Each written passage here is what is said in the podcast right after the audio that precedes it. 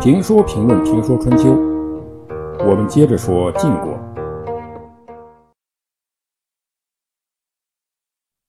众望所归，重耳做了国君，但新旧交替，政局不稳，存在着很大风险。这个时候需要注意细节，不能有丝毫的偏差。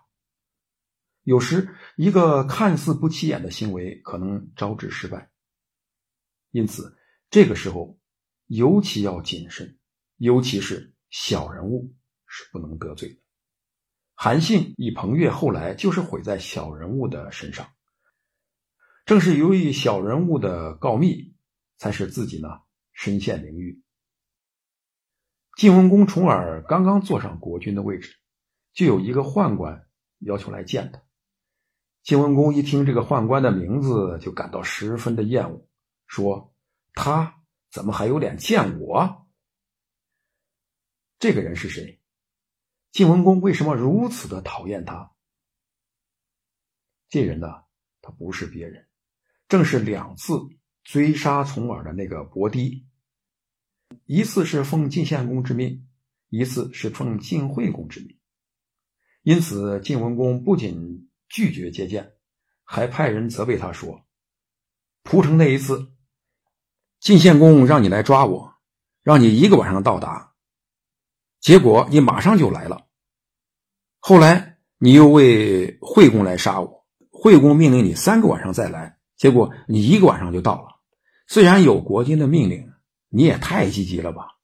当初你割断我的袖子还在，要不是我跑得快。”现在已经成独臂人了，你还是赶快离开吧。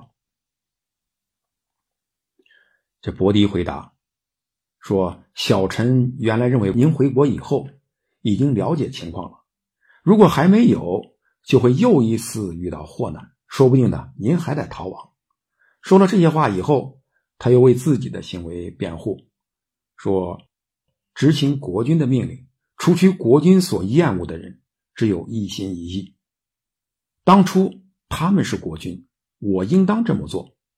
现在您做了国君，是希望部下一心一意的执行命令，放走敌人呢，还是希望放走敌人呢？齐桓公把射钩的事放在一边，而让管仲呢来辅佐他。您根本就没有齐桓公那样的雅量，估计呢也成不了什么大事。我会自己走的，哪里需要君王的命令呢？离开的人多了，岂只是受过宫刑的小臣我呢？这话呢，让晋文公有些吃惊。想不到一个宦官还是有些思想的，尤其是隐约中他的话里好像有话。于是晋文公勉为其难的接见了他。这一接见不得了，避免了一场大灾难。所以小人物呢是不能得罪的。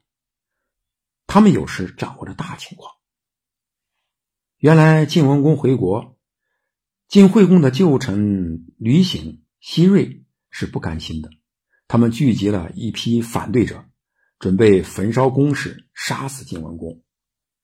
伯堤获得了这个情报，因为伯堤曾经两次追杀重耳，估计呢小心眼的重耳一定不会饶了他，所以他一定呢不会以重耳一心。吕醒那些人呢？也就把他当成了自己人，而不加戒备，可能也已经拉他入伙了。但是，对于伯堤来说，谁是国君，他忠于谁。现在重耳是国君，他必须把这个消息告诉重耳。他这次来呢，是专程来通风报信的。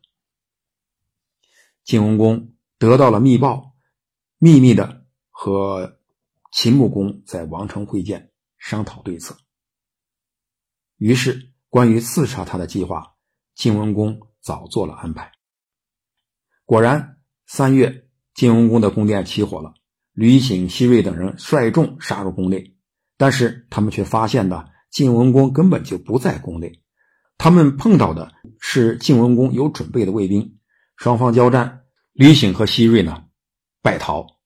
秦穆公趁机引诱吕醒和西瑞这些人，然后呢，在黄河边杀了他们，晋国恢复了平静。